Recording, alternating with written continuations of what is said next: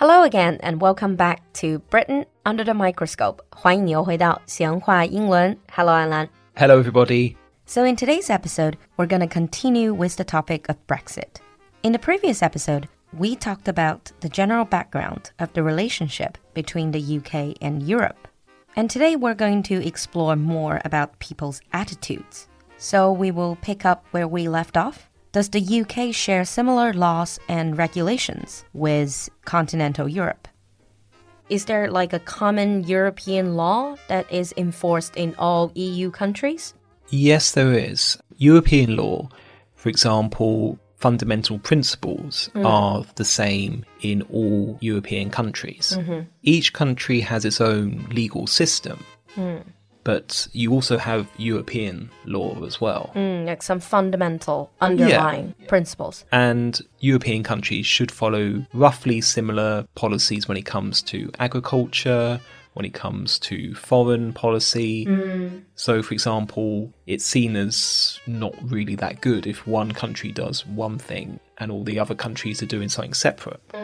The idea behind the EU is greater European integration. For example, the euro. Oh, yes, that's another thing. You just mentioned when you were growing up, going through Europe, the only thing you noticed is the change in currency, 就是货币有改变. But the UK did not join the Eurozone. Was that by vote as well?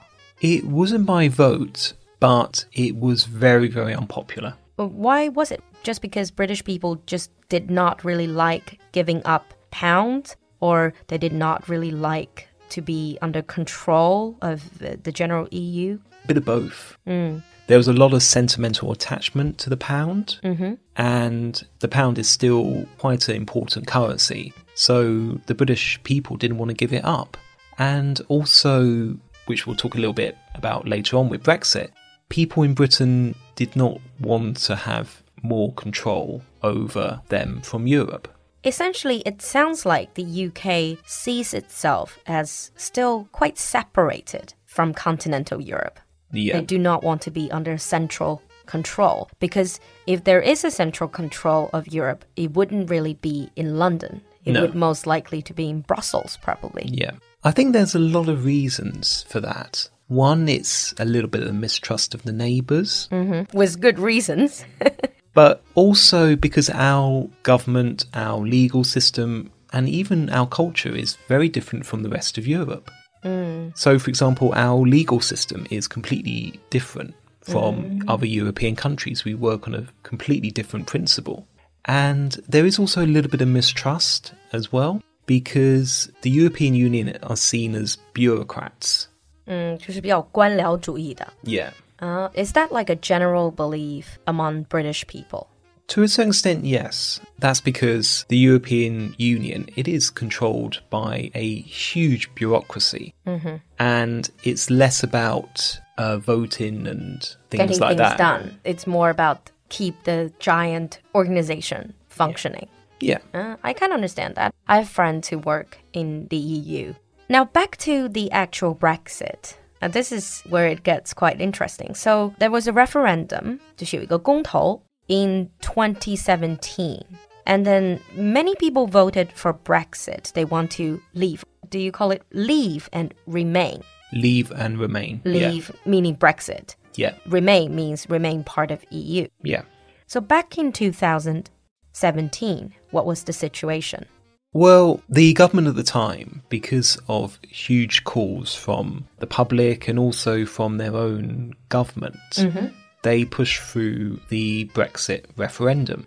The referendum was very, very simple.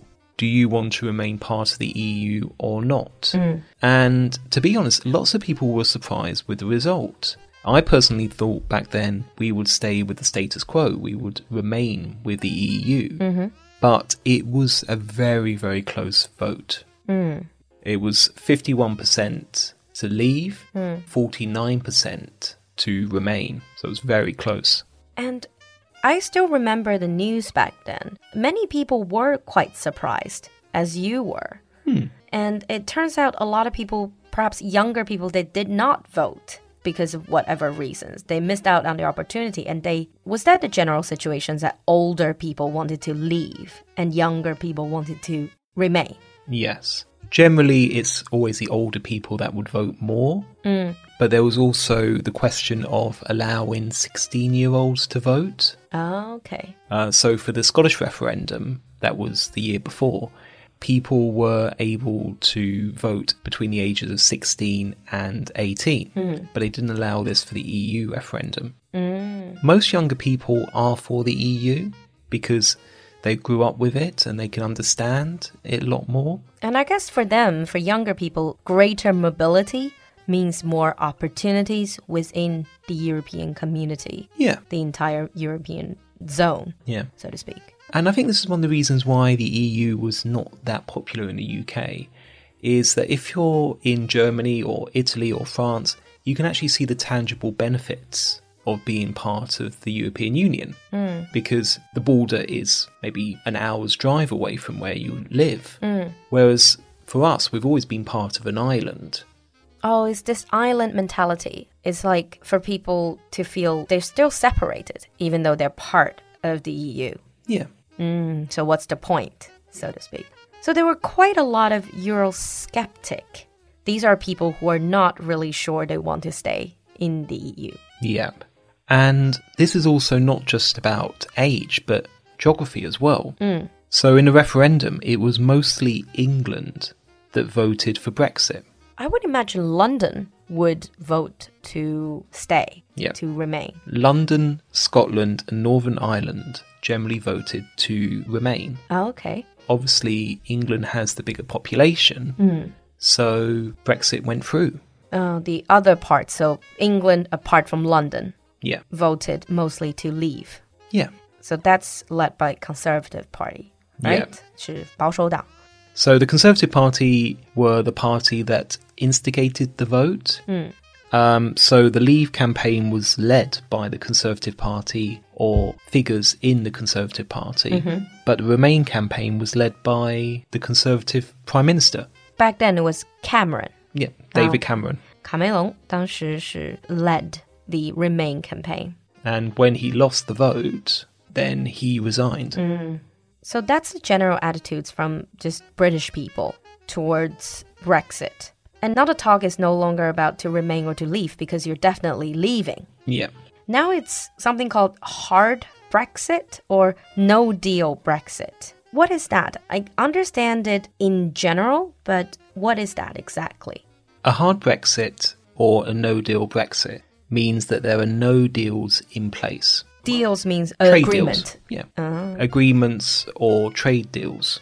So this means that the UK simply leaves and there is no free trade. And it's like cutting off completely. Yeah. Mm. That doesn't sound like great news to the UK. Well, this is what all the negotiations have been about. Hmm. Um, for the EU, obviously, they don't want Britain to leave hmm. because if one country leaves, then more countries will follow. Mm, perhaps. But for Britain, we also want to make sure that we do still have ties because we're still very close to Europe.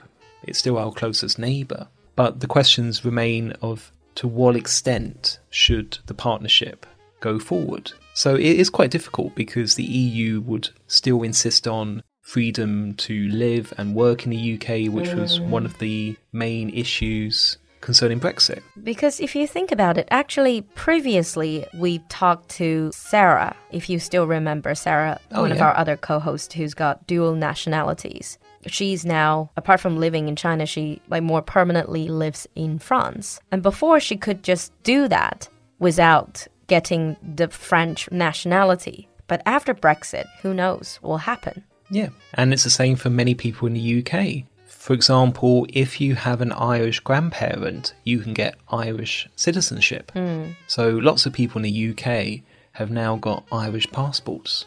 Just so that they can move around. Yeah. within the EU zone. That's a very complex issue. We're only able to scratch the surface and to give you a little bit of background about the relationship between Britain and Europe. And just to show you an ordinary British person's perspective on this whole Brexit issue. And as we're speaking now, Brexit hasn't been implemented yet. But once it is, once it is fully implemented, maybe we'll do another episode to talk about the specific changes people are going through. Absolutely. And if you have any questions, please feel free to leave them in the comment section. As Lou said, this is a really, really tough topic. So hopefully we've given you some idea of some of the underlying principles, some of the ideas behind Brexit. We would love to hear from you. See you next time. Bye. Bye.